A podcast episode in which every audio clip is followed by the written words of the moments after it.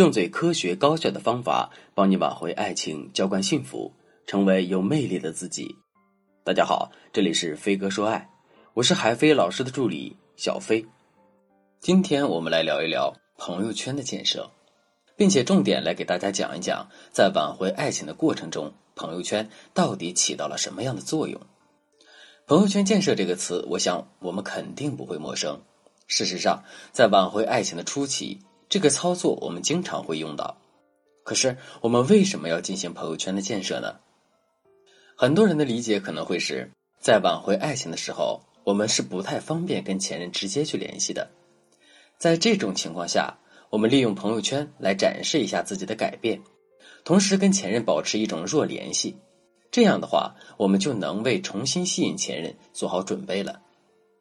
这当然是我们进行朋友圈建设的原因，可是呢？这些原因还是比较简单和表面的。我们之所以要进行朋友圈的建设，其实背后还有很多深层次的原因。下面呢，我们就来具体的讲一讲朋友圈建设的作用。第一个作用，利用朋友圈逆转自己的需求感。两个人分手之后，想要挽回一方，往往处于爱情的低位，而在实际挽回爱情的过程中。低位者往往又会通过进一步的让步自己的价值和主动权的方式，来换取前任对自己态度的回暖。可是这样一来，我们在感情中的地位势必会变得更低。我们要知道的是，如果两个人的感情不能处在一段平衡相处的关系中时，我们是没有办法真正的挽回对方的。那么，我们该怎么调整两个人之间的关系呢？在这个时候，朋友圈的建设就起到了很关键的作用。在进行朋友圈建设的过程中，我们会自然而然的把生活的重点放在自我提升和改变上。同时，在经过一系列的改变和提升之后，我们的心态势必能得到很好的调节。心态调节好了，我们对前任的需求感肯定也会降低。更为重要的是，利用朋友圈跟前任去互动，利用朋友圈。跟前任去互动，我们自身的框架也能得到很大的提升。为什么会这么说呢？我们来想一下，如果没有进行朋友圈建设，我们会做一些什么事情呢？没错，我们肯定会忍不住去联系前任，无论是向对方表达我们的思念，还是跟对方赔礼道歉，这都会进一步暴露我们自身的需求感。如果我们只是通过朋友圈来关注前任的动态，那么对方就无法感受到我们的需求，这样一来，他就会怀疑自己在我们心中的位置，从而为此投入更多的精力。第二个作用，利用朋友圈展示过往的美好，在挽回爱情的过程中，不断展示两个人之间过往的美好，从而诱发前任内心的损失厌恶情绪，这一点非常重要。那么，我们到底该怎么展示这些美好呢？直接在微信上跟前任去倾诉吗？这样的话，我们自身的目的性就太强了，到最后非但没有办法打动前任，还会让前任觉得我们是在打苦情牌，纯粹是为了挽回而挽回。再退一步来说，即使前任能够接受我们在微信上的倾诉，这个方法也很难持久的发挥作用，因为在两个人刚分手的情况下，其实我们很难做到跟前任频繁的沟通。而朋友圈恰恰弥补了这两个问题。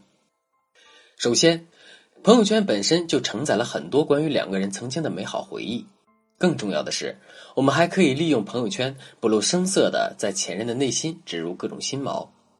比如说，我们可以在朋友圈里发一些前任曾经很喜欢听的歌、喜欢看的电影。我们还可以发一些两个人曾经一起去过的地方的照片。甚至是把曾经发过的有意义的朋友圈再发一遍。总之，我们可以进行操作的方法有很多。在进行这些操作的过程中，我们可以完全不用担心会暴露自身的意图，同时，它还可以做到持续的对前任产生刺激。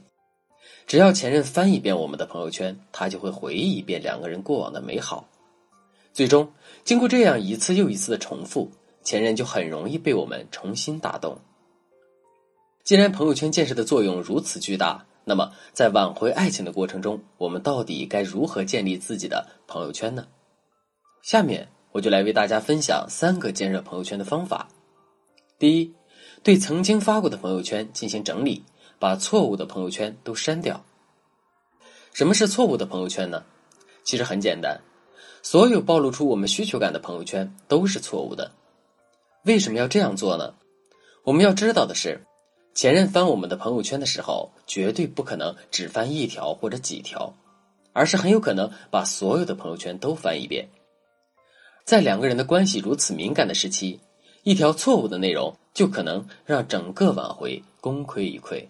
所以，我们一定要做好朋友圈的筛选工作。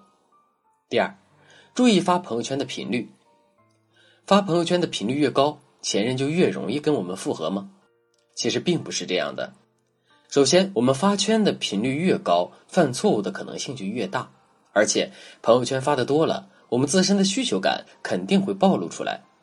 一般来说，我们发圈的频率要控制在一周两到三次。而且发朋友圈的时间最好是在晚上，因为晚上是人最感性的时刻，会更容易被影响。第三，朋友圈的内容，当我们去发朋友圈的时候，主题的选择其实至关重要。什么样的主题算是好的主题呢？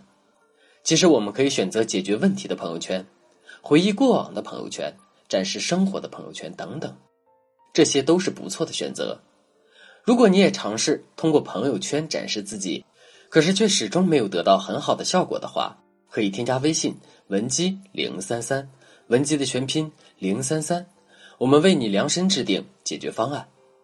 好了，本期的节目就到这里了。飞哥说爱，迷茫情场，你的得力军师。